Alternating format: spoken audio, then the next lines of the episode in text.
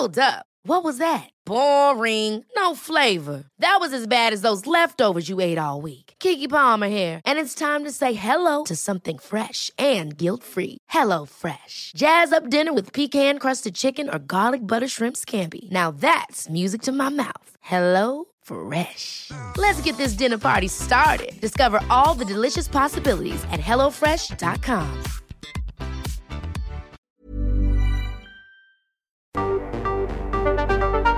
El Heraldo Radio presenta Cámara de Origen, un nuevo espacio para enterarnos del trabajo de las legisladoras y legisladores en los Congresos de México. En Cámara de Origen tiene la palabra Carlos Zúñiga Pérez.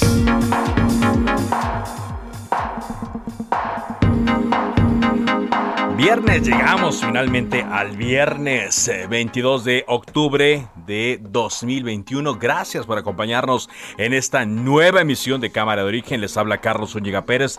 Tendremos en la siguiente hora la actualización de la información. Además, entrevistas interesantes que estaremos compartiendo después de una semana en la cual eh, siendo testigos de cómo se discutió el paquete fiscal para el próximo año, la ley de ingresos, la miscelánea fiscal, la ley de derechos y la forma en la cual pues Morena prácticamente se impuso con todos sus aliados y no aceptaron más que un cambio. Es el cambio dos, pero un cambio propuesto únicamente por una legisladora de Morena. Vamos a escuchar por lo pronto cómo va la información a esta hora del día.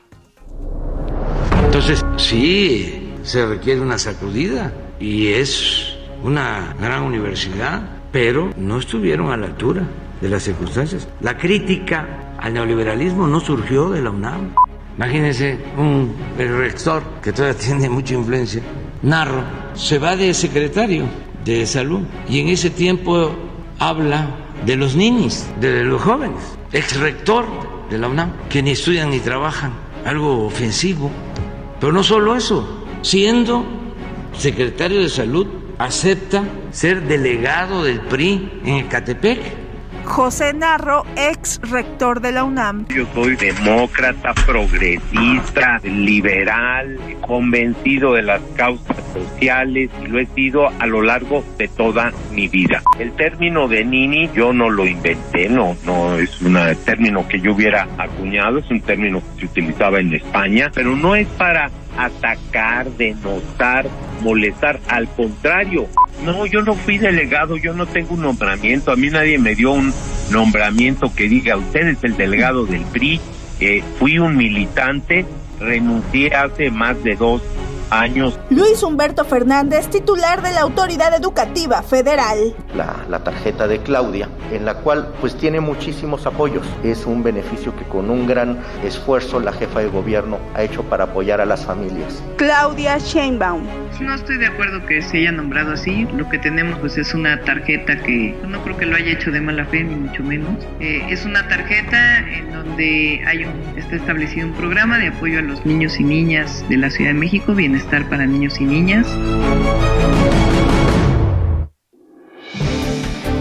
Y aquí más de la información del día. La UNAM respondió en un comunicado a los nuevos calificativos que el presidente Andrés Manuel López Obrador tuvo para esta universidad hoy en la mañanera. La UNAM destacó que en sus aulas se privilegia la libertad de cátedra para formar a ciudadanos sin ideologías impuestas y resaltó su compromiso con la Nación. Dice que este es incuestionable. Así respondió la UNAM después de un par de días en que se hace referencia de ellos. Dice en la universidad cabemos todos los que pensamos como pensamos y en la mayoría de los casos eh, lo hacemos dentro de lo que está establecido y se puede hacer mediante el debate. Esto también lo dijo el, ex rector José a quien escuchamos hace unos momentos. La jefa de gobierno Claudia Sheinbaum dijo ser universitaria, pero también contar con sus propias críticas hacia la UNAM. Por otra parte, Sheinbaum sostuvo una reunión con el expresidente Evo Morales, a quien expresó su admiración. El diario oficial de la Federación publicó la reforma que cambia el nombre a la Secretaría de Comunicaciones y Transportes. Adiós al nombre SCT y a partir de ahora se denominará Secretaría de Infraestructura, Comunicaciones y Transportes. El gobierno de Alemania advirtió a sus conacionales tener extrema precaución si visitan la Riviera Maya. El aviso se publicó eh, después de que conocimos que una de las dos mujeres muertas el miércoles en la noche en una balacera en el bar La Malquerida de Tulum es de origen alemán. La otra es una chica de origen indio que radicaba en California, una influencer.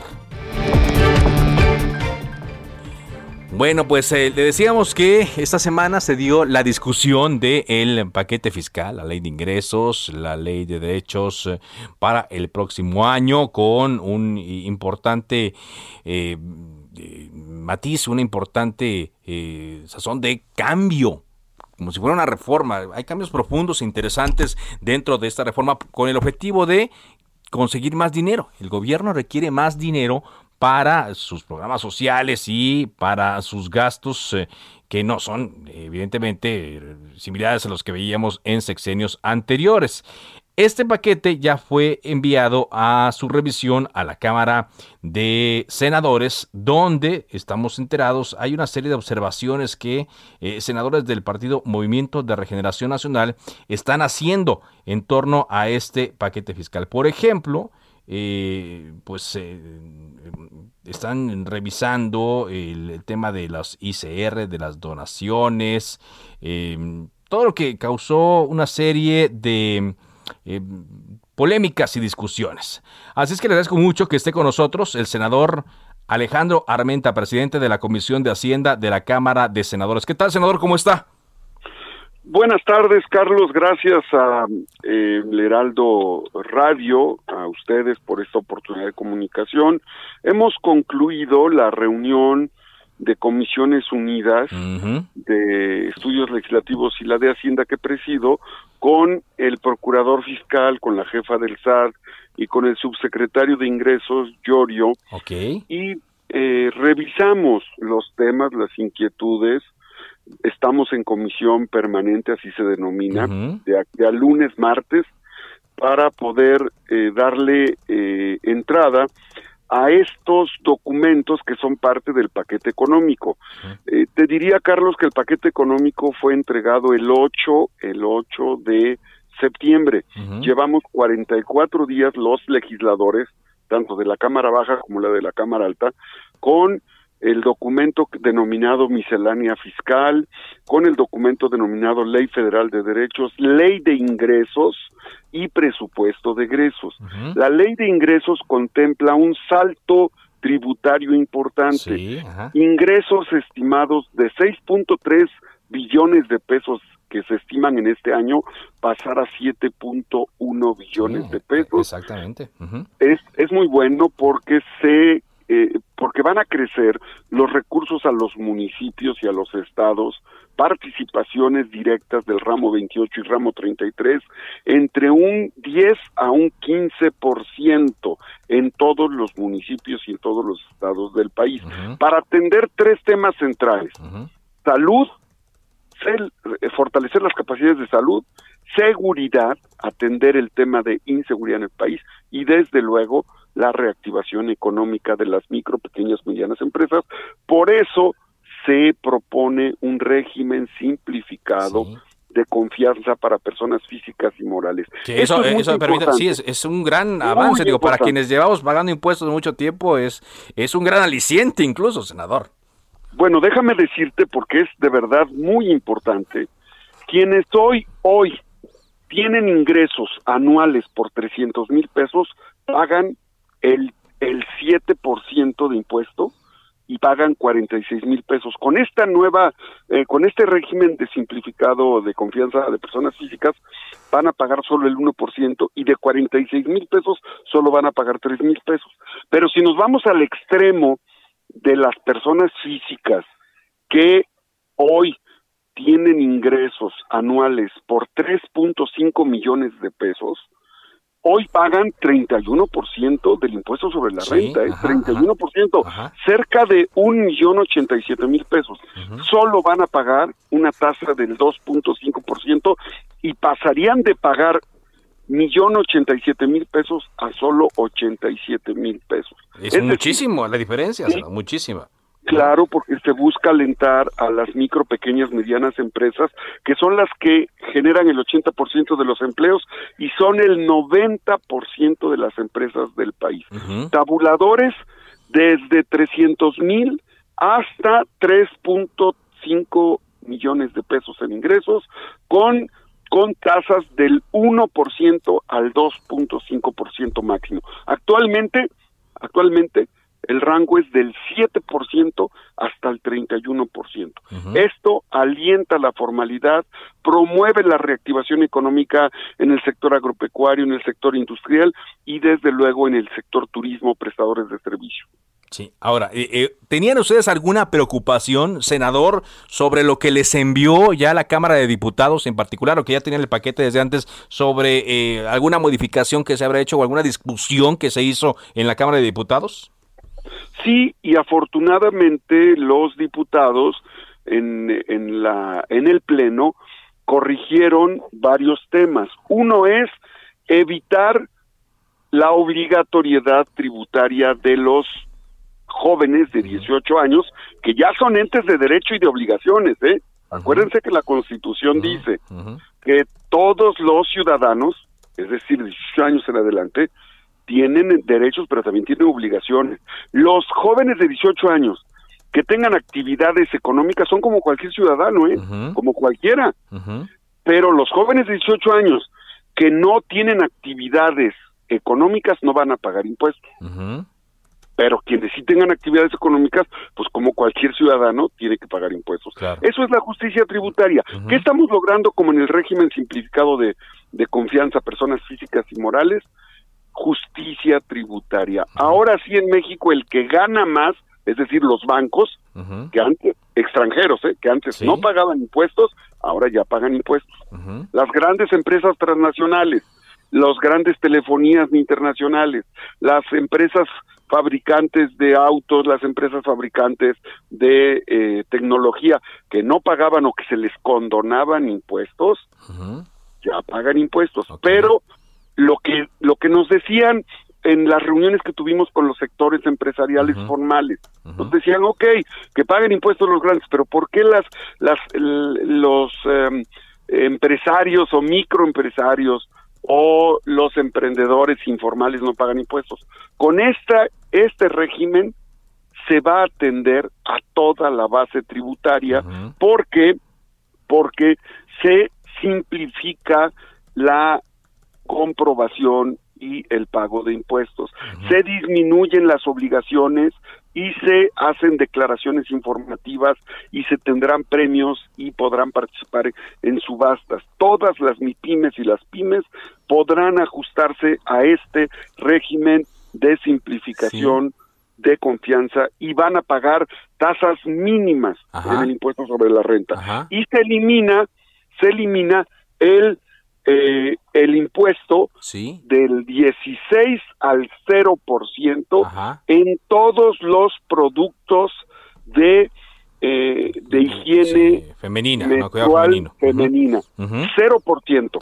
Y en alimentos a mascotas que no solamente son las mascotas que hay en casa o que hay en para los niños, para los adultos mayores, hay miles de animales que las asociaciones civiles tienen para equinoterapia, para eh, atender debilidad visual, para sordomudos, eh, perros que necesitan alimentación especial porque son perros que guardan, que cuidan en las casas o en los negocios o perros rescatistas. Sí, hasta los de los cuerpos de auxilio, ¿no? También. Cuerpos de auxilio, que son miles de animales que son, o los miles de, de productores o de personas que tienen un pequeño grupo de ovejas o de borregos o de chivos aquí en la Ciudad de México, ¿eh? en las zonas en las zonas metropo en las zonas eh, conurbadas a la Ciudad de México te encuentras a miles de giratarios, de productores, pequeños comuneros que tienen 10, 15 perros y que y que andan ahí pastoreando a sus vacas, a sus borregos, a sus chivos. Así es que estos también reciben beneficios. Dígame una cosa, eh, senador, estoy platicando con el senador Alejandro Rementa. Ya en esta reunión que tuvieron con la titular del SAT, con el secretario de Ingresos, con el procurador fiscal, quedaron ya eh, aclaradas eh, cualquier duda que haya surgido entre los senadores o de los de la comisión. Eh, sin duda, Carlos, sin duda, eh, se aclararon muchas dudas, pero vamos a darnos tiempo hoy, mañana, el lunes nos convocamos a las 5 de la tarde y vamos a seguir revisando. Hay que decir, Carlos, que llevamos 44 días con los documentos. Sí. 44 días con los documentos. Lo aclaro porque luego nos eh, dicen algunos legisladores que el paquete económico se aprueba de un día para otro. No, fast track, como le dijeron, ¿no? No, no, 44 días todos los legisladores, desde diputados hasta senadores, los que les gusta revisar los documentos, tenemos 44 días con los documentos al día de hoy. Ok, 44 días. Ahora, una cosa más para que le quede muy claro a nuestro auditorio, senador. Eh, me dice usted, viene un incremento eh, importantísimo ¿no? En, la cantidad de dinero que el gobierno pretende ingresar, de 6 mil a esta cantidad de 7 mil millones. No hay nuevos impuestos, me dice. ¿no? Al contrario, están bajando, como me contó en esto de los alimentos y con el eh, asunto de los productos para mujeres. ¿Será suficiente entonces con esta proyección que hay del incremento de la base de contribuyentes? Déjame decirte que los dos principales rubros donde se incrementan los impuestos es en el impuesto sobre ingresos, la renta, de, es un incremento de cerca de 170 mil millones de pesos que se estiman, más otros 234 mil millones en el impuesto sobre la producción del consumo y las transacciones. Ahí están los más de 400 mil millones de pesos que se van a incrementar para no afectar ningún otro tipo de eh, impuestos. Y lo otro tiene que ver con que se eliminaron las condonaciones de impuestos. Se perdían al año, se perdían al año alrededor de 150 mil millones de pesos en condonaciones y en empresas fantasmas y en facturación apócrifa. Eso se acabó y eso permite que haya más recursos. Yo te diría, yo te diría todavía podríamos tener más ingresos. Cuando México regule eficazmente el litio, el litio, ¿Ah, los minerales estratégicos, y las tierras raras, que son la fuente de transformación energética en energías limpias y energías fósiles, México va a pasar a presupuestos de cerca de 9 billones de pesos. 9 billones. Pero, esto sería ya con la reforma que propuso el presidente, la reforma eléctrica.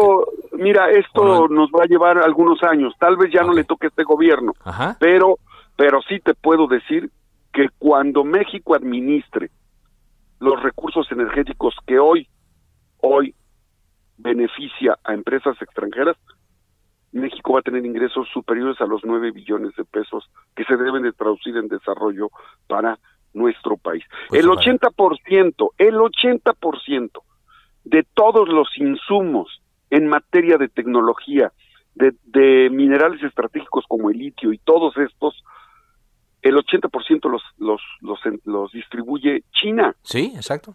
China distribuye el 80% del 8% que está creciendo anualmente la industria de movilidad eléctrica. Por eso queremos que México se inserte en este en este desarrollo tecnológico y en el desarrollo energético de las energías limpias y desde luego de eh, la soberanía del litio y las tierras raras donde México es potencia mundial en materia de litio y minerales estratégicos. Pues senador, le agradezco mucho, estaremos atentos entonces a esta revisión, a cómo, cómo terminan los trabajos ahí en la comisión el próximo lunes y le agradezco mucho que nos haya tomado esta llamada. Al contrario, gracias, a ti, Carlos. Gracias al Heraldo por esta oportunidad. Hasta luego. Senador Alejandro Armenta del Partido Movimiento de, Regeneración Nacional, senador por el Estado de Puebla. En esto que yo sí lo califico lo, o lo llevaría a un nivel de una reforma importante, ¿no? cuando menos en la forma de tributación. Yo le decía al senador, muchos años pagando impuestos y aunque había intentos de simplificación, que luego es lo que desestimula a las personas para pagar sus impuestos, aunque hubo ejemplos de simplificación, nunca se dieron. Nunca se dieron al 100%. Si el senador dice que quienes eh, tienen cierta cantidad de ingresos pueden pagar una cantidad mínima, por ejemplo esta, de 87 mil pesos, 75 mil pesos, eh, que serían un equivalente hasta el 2, 3% de los ingresos, yo imagino que mucha gente sí estaría dispuesta a entrarle al régimen legal, al régimen ya eh, tributario. Ojalá y lo podamos ver realizado. Ya la forma en la que el gobierno va a gastar todo este dinero que va a juntar, pues ya es otra cosa. Es una discusión que veremos un poco más adelante. Vámonos contigo ahora, Alan Rodríguez. Hay malas noticias en torno a un bombero aquí en la capital de la República Mexicana. ¿Qué pasó, Alan? Te escuchamos. Hola, ¿qué tal, Carlos? Amigos, muy buenas tardes. Tenemos en estos momentos una intensa movilización de los servicios de emergencia en la colonia Emiliano Zapata, esto en la alcaldía de Coyoacán. Y es que, como lo mencionas, un bombero resultó severamente lesionado por descarga eléctrica al momento en el que se encontraba realizando la atención de un servicio. Esto ocurrió en la calle Tepetlapa número 215, muy cerca del cruce con la avenida Morelos. Esto, le repito, en la colonia Emiliano Zapata. Al momento de recibir esta descarga, el bombero salió proyectado y cayó en una zona de difícil acceso, por lo que en estos momentos ya sus compañeros lo han logrado sacar, rescatar y va hacia un perdón, hospital cercano por parte del Escuadrón de Rescate y Urgencias Médicas. Por ese motivo, los invitamos a evitar la zona. Les recordamos en la alcaldía de Coyoacán, la calle de Tepetlapa y la avenida Morelos. Por lo pronto, el reporte. Híjole, pues esperamos, aunque son decisiones graves, esperamos buenas noticias en torno a esta evolución. Muchas gracias, gracias Alan. Muy buenas tardes. Y hoy la Fiscalía General de la República trajo, se tardó, ¿eh? pero ya trajo el caso de la investigación de la muerte del joven José Eduardo Ravelo allá en Yucatán. Herbert Escalante, corresponsal del Heraldo Media Group en Yucatán. Adelante con tu reporte. Así es, la Sala Colegiada Penal y Civil del Tribunal Superior de Justicia de Yucatán informó que la audiencia de apelación sobre el homicidio del joven José Eduardo Ravelo Echevarría, prevista para el próximo lunes, ha quedado suspendida ya que la Fiscalía General de la República FGR atrajo el caso. El Poder Judicial de Yucatán dio a conocer que dicha instancia ejerció la facultad de atracción sobre el caso, por lo que ya es competencia exclusiva de la Federación. El tribunal informó que dicha suspensión ha sido notificada, notificada oportunamente a todas las partes. Como se sabe, hace unas semanas un juez de control no vinculó a proceso a los cuatro policías municipales de Mérida que estaban involucrados en el homicidio, tortura y violación del joven veracruzano José Eduardo, por lo que fueron liberados. Por tal razón, la Fiscalía de Yucatán recurrió a la apelación para tratar de que el tribunal reconsidere los elementos de prueba presentados y se proceda penalmente contra los uniformados. Sin embargo, al poco tiempo la FGR inició una investigación paralela sobre este lamentable hecho e incluso realizó una nueva necropsia del cuerpo del joven. Ahora que atrajo el caso, no se descarta que los policías sean presentados ante un juez federal. Esta es la información que tenemos desde Yucatán. Atentos a la evolución de este caso. Decimos, se tardó, pero ya lo hicieron. Muchas gracias, Herbert. Un abrazo. Hasta luego. Vámonos ahora contigo, Carlos Navarro, con información de la jefa de gobierno, Claudia Sheinbaum. Adelante, Carlos. Buenas tardes, Carlos. Te saludo con gusto a ti al auditorio y comentarte que la jefa de gobierno, Claudia Sheinbaum, manifestó su desacuerdo por llamarle a la tarjeta del programa Bienestar para Niñas y Niños Mi Beca para empezar como la tarjeta de Claudia. Y es que el titular de la Autoridad Educativa Federal de la Ciudad de México, Luis Humberto Fernández, le llama así de manera coloquial. Escuchemos. No estoy de acuerdo que se haya nombrado así. Lo que tenemos pues es una tarjeta que pues no creo que lo haya hecho de mala fe, ni mucho menos. Eh, es una tarjeta en donde hay un está establecido un programa de apoyo a los niños y niñas de la Ciudad de México, Bienestar para Niños y Niñas. En las escuelas de Coyoacán, Azcapotzalco, Gustavo Madero y Cuauhtémoc que han visitado, Luis Humberto Fernández había llamado así la tarjeta, sin embargo, después de las críticas ayer en la alcaldía eh, Álvaro Obregón, dejó de llamarle a esta tarjeta como la tarjeta de Claudia. Y también, también comentarte, Carlos, que en el Congreso de la Ciudad de México se lanzó un exhorto al Instituto Nacional Electoral para garantizar la aplicación de los distintos formatos para la recopilación de las firmas ciudadanas requeridas, en este caso, para solicitar la consulta de revocación de mandato en condiciones de accesibilidad, incluyendo el formato físico en papel. Y es que en algunos casos hay algunas personas que no tienen los medios electrónicos o simplemente no confían en ello. Así es que logró con una votación de 23 votos a favor y 20 en contra la diputada de Morena, Guadalupe Chávez, para lograr esto. Carlos, la información que te tengo. Gracias, muchas gracias Carlos Navarro. Eh, por cierto, hoy también la jefa de gobierno informó que los niveles de hospitalización por COVID-19 se mantienen muy bajos. Están revisando los eh, números, las cifras para que el semáforo en verde no se mueva de este color. Y también Eduardo Clark, el titular de la Agencia Digital de Innovación eh, Pública, dijo que hoy estamos en el mínimo histórico está de los eh, índices que se revisan para determinar el color epidemiológico, están en 4.5 corrijo, 4.5 puntos de 40, según dijo Eduardo Clark. Los niveles de hospitalización, hay 1.139 personas hospitalizadas en el Valle de México por COVID-19. Buena noticia, ojalá ya si se mantengan. Vamos a una pausa, regresamos con más. Esto es Cámara de Origen a través de El Heraldo Radio.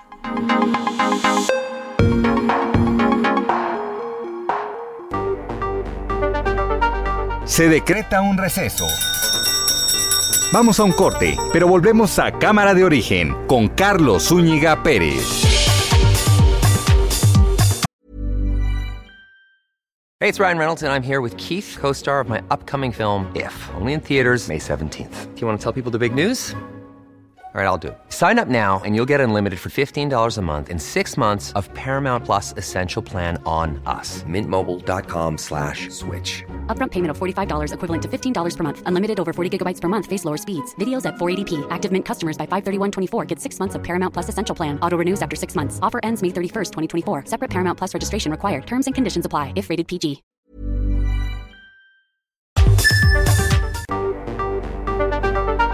Se reanuda la sesión.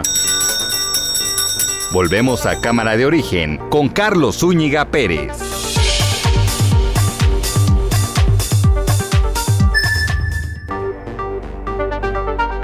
Contacte a Carlos Zúñiga Pérez en Twitter, Facebook e Instagram como arroba carloszup.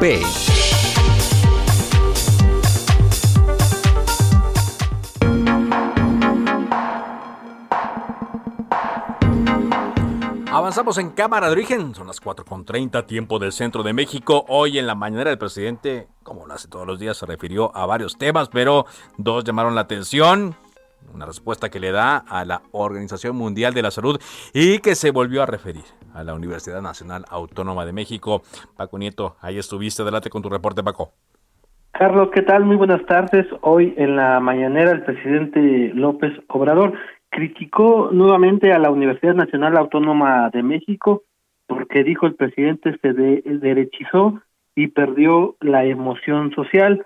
Eh, incluso criticó al último eh, rector de la máxima casa de estudios, José Narro, quien se convirtió en secretario de salud en la pasada administración y también se convirtió en delegado del PRI. Explicó el presidente que pues eh, eh, que a Narro se le atribuye la paternidad de la expresión ninis cuando se habla de los jóvenes que no estudian eh, ni trabajan.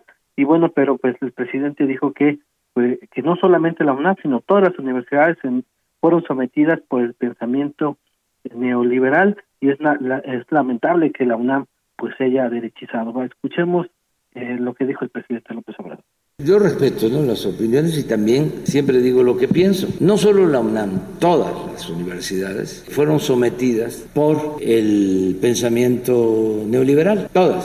Es lamentable que la UNAM se haya derechizado, como sucedió en los últimos tiempos. Ejemplos hay muchos. Imagínense un rector que todavía tiene mucha influencia, Narro, se va de secretario y bueno, también el presidente en esta mañana pues le dijo a la OMS, le respondió a la OMS que en lugar de enojarse, deberían de y resolver la autorización de todas las vacunas anti-19 como es la de el como es el caso de la China CanSino y de la rusa Sputnik 5 explicó que ya recibieron en la OMS esta carta que él mandó pidiéndoles que hagan pues que se apuren con este tema eh, y cree que pues es un tema que tiene que ver más con la burocracia y que debe de solucionarse, pues hay millones de personas que ya fueron vacunadas en el mundo con, con varias eh, laboratorios, eh, incluidas estas dos, y ya necesitan tener su comprobante de vacunación. Escuchemos también al presidente López Obrador.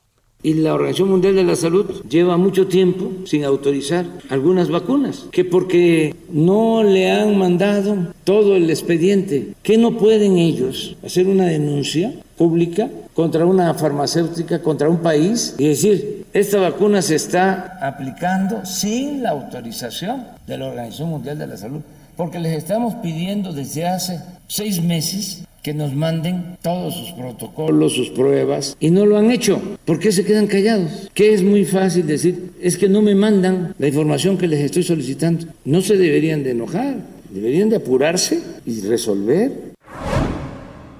Pues esto fue parte de lo que ocurrió en esta última mañanera de la semana, Carlos.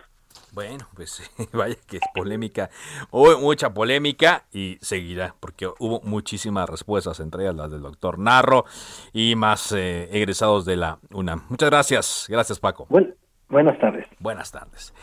Bueno, aquí en Cámara de Origen le hemos estado hablando acerca de esta campaña que la organización Techo está llevando a cabo en México. Es una colecta con el objetivo de visibilizar y apoyar también a personas en nuestro país eh, que eh, pues eh, están padeciendo el tema de la pandemia y que lo pueden seguir padeciendo si es que no se tienen con éxito, no se llevan a buen término campañas como esta. Agradezco mucho que Emilia García, directora de Techo, esté con nosotros el día de hoy. ¿Qué tal Emilia? Buenas tardes. Muy buenas tardes, Carlos. Muchas gracias por el espacio. Muy contenta de poder platicarte de este proyecto. Como bien dices, hay millones de mexicanos que necesitan nuestro apoyo. Primero que nada, platícanos, ¿qué es Techo? Claro que sí. Techo es una organización sin fines de lucro latinoamericana.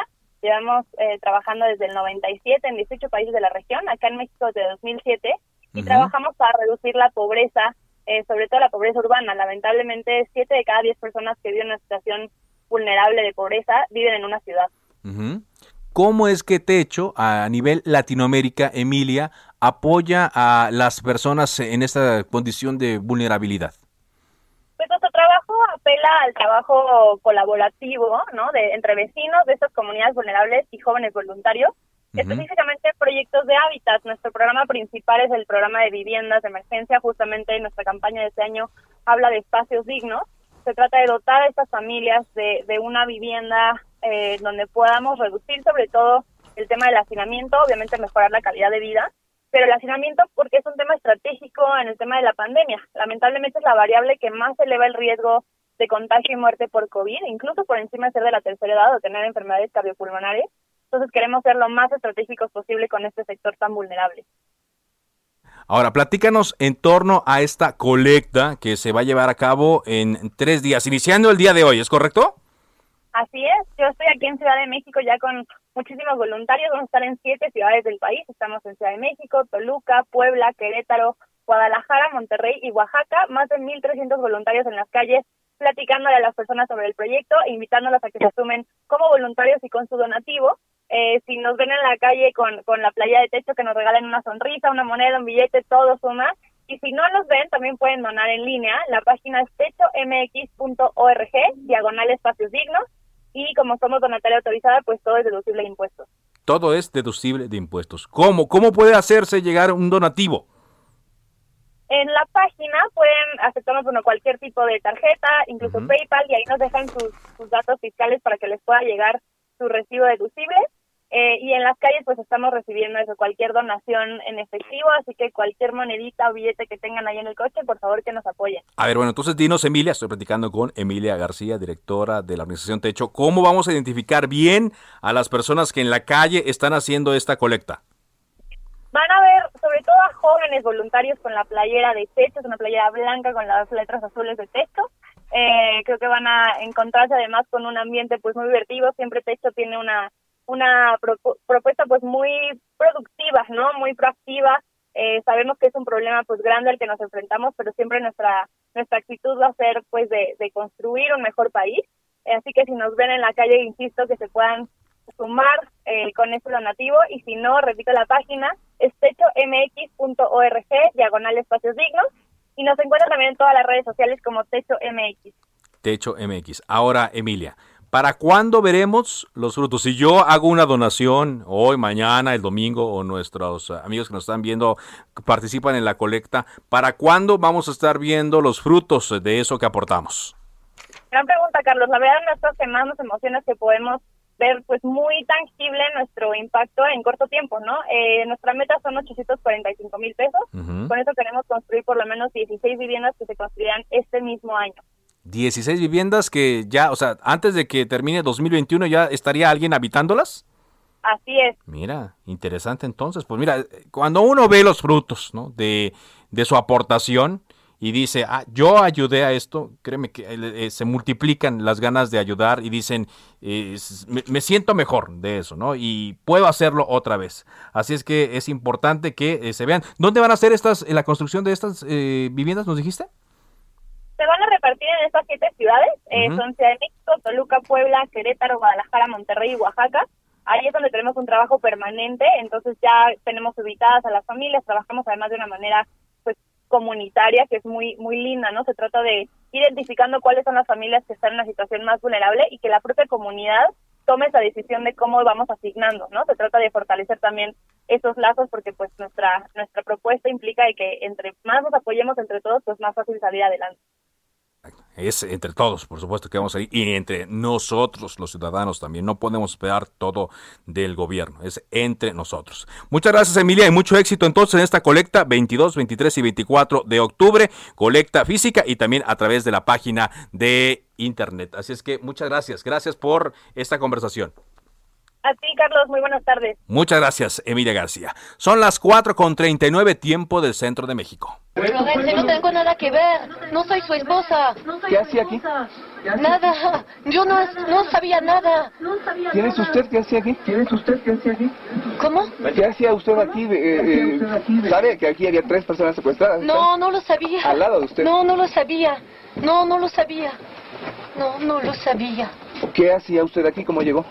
Era mi novio, me estaba dando chance de quedarme aquí en su casa mientras tomaba un departamento. A ver, ¿cuál es su nombre? Israel Vallarta. ¿Es verdad esto? Sí, señor. A ver, platíquenos cómo es que urdió usted este secuestro. No, yo no urdí nada, señor. A mí me, me ofrecieron dinero para prestar mi casa. ¿Quién? Un tipo que se llama Salustio, señor. ¿Cuántos hombre que secuestradas aquí? Aquí hay tres, yo no sabía que eran las ¿Cuántos, tres. ¿Cuántas personas son? ¿De, de dónde, señor? ¿Cuántas personas son? 9 de diciembre de 2005, en la mañana, una transmisión esta en el noticiero matutino del Canal 2, que haciendo su trabajo, eh, Pablo Reina preguntaba a los protagonistas de esta historia, pero ¿cómo cambió este momento la vida de muchas personas? ¿No? Pablo, Pablo Reina, periodista, gracias por acompañarnos esta tarde aquí en Cámara de Origen. Bienvenido. Eh, Carlos, agradezco muchísimo que me hayas eh, invitado a este espacio a hablar con tu, tu, auditorio. ¿Cómo cambió la vida? Cambió radicalmente. Todos los que estuvimos ahí, siempre lo digo, perdimos algo en diferente medida y en diferente proporción y guardadas las proporciones porque teníamos distintos roles, pero debido a la manipulación de las autoridades, esto tuvo un, un final bastante eh, incierto, incluso te podría decir que todavía hay cosas que no se han resuelto. Bueno, Pablo está presentando un libro, El caso Florence Cassés, mi testimonio, con prólogo, por cierto, de nuestro compañero Javier Solórzano aquí de Heraldo Radio, y esto se da pues 16 años después. ¿Por qué 16 años después, Pablo, estamos conociendo tu versión? Este tema creo que no ha perdido vigencia, sigue vigente. Yo he hablado desde el principio, eh, las diferentes etapas que ha tenido este caso, cuando he tenido que aclarar o he tenido incluso en un principio que defenderme y demostrar cuál había sido mi papel como periodista ese día en este uh -huh. lugar, después de que me quisieron implicar en este tema. Eh, lo he hecho público, pero a lo largo de estos años mucha gente ha abordado el tema y creo que a mí me faltaba contar mi historia. Uh -huh. Sabía que un día lo iba a hacer y pues llegó el momento. Porque incluso lo mencionas tú, hay gente que ha hablado por ti, como que ha interpretado lo que ha dicho o incluso inventado cosas que ni siquiera dijiste. Claro, eh, más, más que cosas que no dije, han, eh, digamos, eh, supuesto situaciones, uh -huh. circunstancias eh, han eh, dadole un significado a los videos, han... eh, Tergiversado, como se dice ahora mucho, ¿no? Exactamente. Entonces, bueno, creo que era momento de responderles, de contestarles. Muchas personas me han pedido contar esta historia y yo he querido también dejarla por escrito porque yo sí estuve ahí. Yo fui un espectador en primera fila y aunque todas las personas vieron lo que pasó en la televisión y fue lo mismo que vi yo, eh, creo que hay cosas que no, hay- no, no se deben de olvidar. Eh, yo jugué un papel distinto porque resulté un poco involucrado, o un mucho, mejor Sí. dicho, porque me dejaron en medio autoridades y el medio de comunicación en el que yo trabajaba, y tuve incluso que defenderme por ello. Entonces cuento este proceso y sobre todo lo hago para que quien se vea envuelto en una situación o en una circunstancia así, no se calle. Eh, no importa de qué tamaño sea el enemigo, el tema es, hay que aclarar cuando no eres culpable de algo y eso es lo que hice. No quiero vender mucha trama del libro para que nuestro auditorio lo, adquiera, pero eh, leyéndolo vi que hiciste énfasis eh, en varias cosas, ¿no? En particular en dos cosas. Uno, que no fuiste el único reportero que estuvo en el rancho Las Chinitas ese día, el 9 de diciembre de 2005, pero que tú has cargado básicamente con, con todo, y también que nunca hubo un, un ensayo o algo que eh, diera eh, pie a que tú mandaste hacer esto para la televisión. Bueno, te contesto lo primero. Eh, eh, ahí estuvimos todos los medios de aquel entonces, que son los que están ahora. Ahora hay más medios. Sí, Se han sí. diversificado los medios, principalmente las televisoras. Pero todos los medios consideraron que era un tema que debía de cubrirse porque era noticia. Entonces, eh, lo digo porque todos vimos lo mismo, porque todos recorrimos ese lugar y porque todos tuvimos la oportunidad de hacer las mismas entrevistas. Unos llegamos antes y otros después. Sí. Pero lo que saco aquí a conclusión es, nadie reportó un montaje. Ni ese día ni los días posteriores. El montaje lo conocimos desde adentro y eso es lo que está eh, extraño y hay que Sí. investigarse. El montaje se descubrió por parte de las autoridades, se empezó a detonar este rumor. Pero se, se descubrió después, ¿no? Que se descubrió dos meses después. Ese día todo el mundo reportó un operativo porque es lo que vimos. Es que era algo muy atractivo, ¿no? O sea, una mujer extranjera, un caso de secuestro, un lugar en la carretera, ¿no? Yo, yo, yo le pregunto a cualquier jefe de información si hoy te dicen, estamos desarticulando una banda de secuestradores en los que hay un menor de edad eh, siendo víctima y una mujer de origen extranjero siendo parte de una banda de secuestradores, pues tú vas y lo cubres. Yo, yo, yo, yo creo que nadie, nadie eh, eh, dejaría a un lado esta noticia. Y ese día eso fue lo que pasó.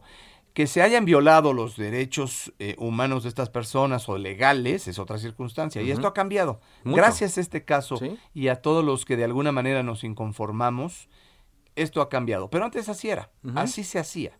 Por parte de las autoridades y por parte de los medios. Y todavía se intenta, ¿no? En algunos casos, Hay- hay exhibir a los, a los culpables, hay violando la presunción Yo de creo- inocencia. Yo que hay muchas cosas que se siguen haciendo mal. Señalo algunas en el libro. Creo que hay cosas que se podrían hacer mejor y que si vamos a hablar de los derechos de las personas y de las víctimas, entonces eh, hagámoslo bien y todavía se hace a medias. ¿Por qué, Pablo? ¿Por qué se había más periodistas? ¿Por qué se había otros medios? ¿Por qué se señaló mucho tiempo a ti, a tu nombre? ¿Por qué crees tú? Fíjate que esta pregunta me la han hecho mucho y yo no tengo la respuesta. O sea, yo quisiera saber por qué. Porque yo fui a hacer mi trabajo como cualquier otro día y lo que hace un periodista, un reportero es narrar lo que ve, entrevistar a quienes te lo permiten o a quienes se debe entrevistar y dar los datos oficiales que te da una autoridad. Yo hice esas tres cosas. La autoridad me dio los datos, datos que yo eh, reproduje, yo y todos los demás. Por eso mm, dices tú que insisto mucho. Sí me parece que es fundamental que tengamos claro que todos reportamos un operativo y después todo el mundo nada más se, mi- se eh, como, como camaleón se mimetizó y empezaron a reportar un montaje. Pero nadie dijo, ¿cómo? A ver, fuimos parte de ese engaño por parte de la autoridad. Y esto es lo que yo quiero que quede muy claro. La autoridad le mintió a la, a la, a la sociedad, a la, a la audiencia, a la ciudadanía a través de los medios de comunicación. Sí. Y que como medios de comunicación y como periodistas no permitamos estos atropellos porque es la autoridad. Sí. Y entonces se lo perdonamos porque es la autoridad. Y eso fue lo que pasó. Claro. Pero ¿por qué yo o por qué decidieron eh, de alguna manera no respaldarme en la empresa que yo trabajaba, que era Televisa? No lo sé. Lo que siempre he dicho es que cuando hacen esto, compran una culpa que no había. No había una culpa. O sea, el trabajo de la televisora y en este caso desde eh, productores, asistentes, técnicos y de un servidor estu- estu- estuvo hecho. Estuvo hecho.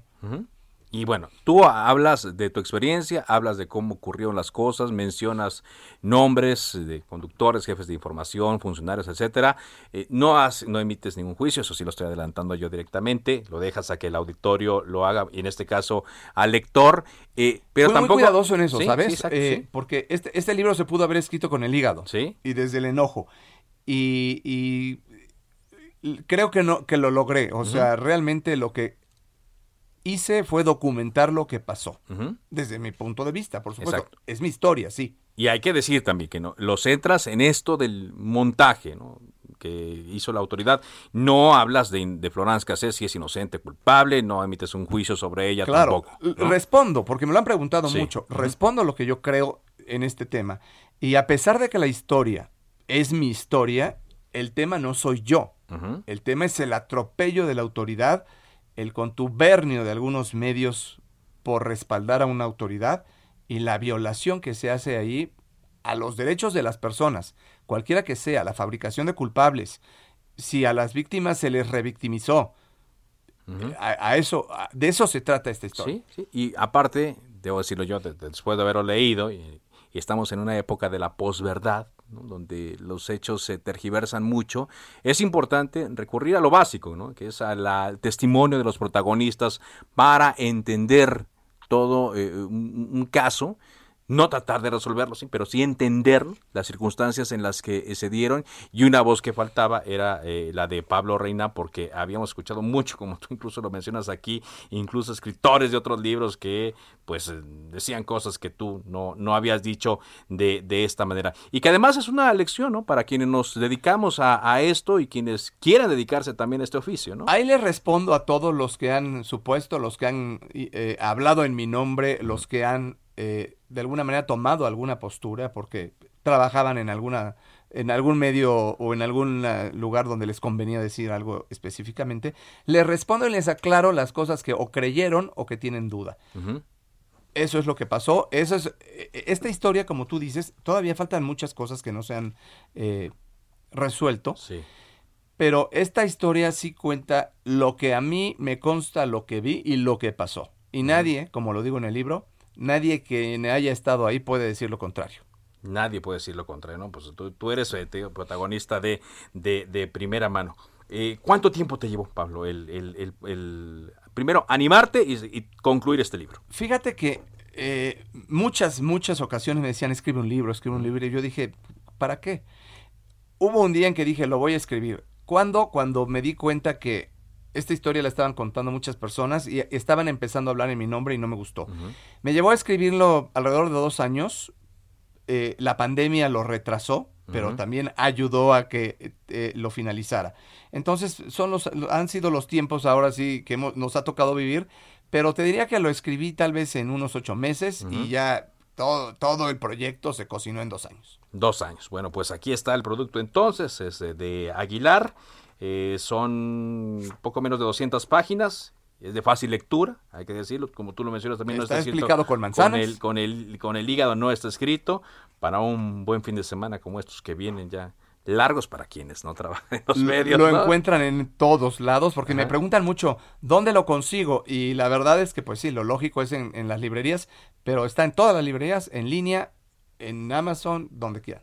En, en cualquiera. En audiolibro Ya- ya- incluso, ¿eh? Ah, en audiolibro también. En audiolibro, para, quien, quien le guste hacer ejercicio y no, no puede hacer dos cosas a la vez, o manejar, por ejemplo. Audiolibro está disponible también. Bueno, pues la invitación la hacemos a nuestro auditorio para que busque el libro a través de las distintas eh, plataformas que hay, o el libro eh, tradicional impreso, y eh, eh, vea se entere del testimonio de Pablo Reina en este, el caso. ¿Te gustó?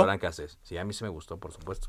Muchas, muchas preguntas que yo no te había hecho en persona, aquí ya quedaron respondidas. Muchas gracias, Pablo. Te agradezco muchísimo la invitación, Carlos. Gracias. Gracias, muchas gracias. Saludos a Erika, a Erika Ponte, por cierto, también, que a quien mencionas aquí en este libro. Muchas gracias. Antes de irnos, Carlos Navarrete, ¿qué nos tienes? Buenas tardes. Buenas tardes. Eh, informarles que esta mañana la gobernadora Evelyn Salgado Pineda informó que su cuenta de WhatsApp fue hackeada para fines de extorsión. En una breve publicación en su página de Facebook, Evelyn Salgado informó sobre la vulneración de su aplicación de mensajería instantánea y ah, comentó que hasta que su equipo técnico resuelva el problema, esta no utilizará la cuenta de WhatsApp por motivos de seguridad. Reporte. Buenas tardes.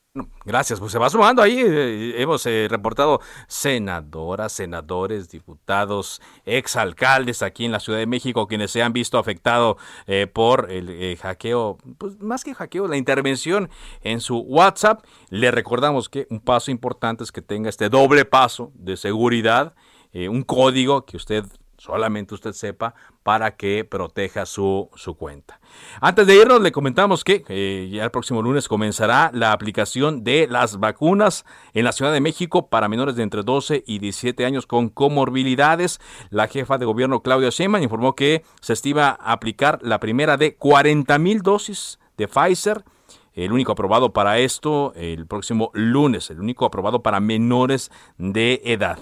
Deben registrarse en la página mivacuna.salud.gov.mx y el menor deberá comprobar a través de un certificado médico que tiene alguna de las 40 comorbilidades incluidas en la página. Usted entra a esta página y ahí lo puede ver.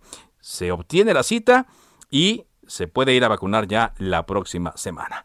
De esta forma llegamos a la parte final de Cámara de Origen. Gracias por habernos acompañado a lo largo de esta intensa semana de información. Le recuerdo mi cuenta de Twitter, arroba carloszup, para que estemos en contacto directo. Quédese en Heraldo Radio, viene enseguida referente informativo con Javier Solórzano. Por ahora, le deseamos buen fin de semana y es cuanto. Buenas tardes.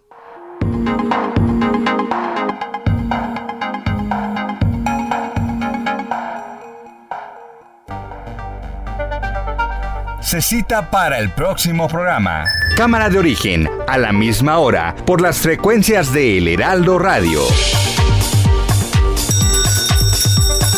Se levanta la sesión.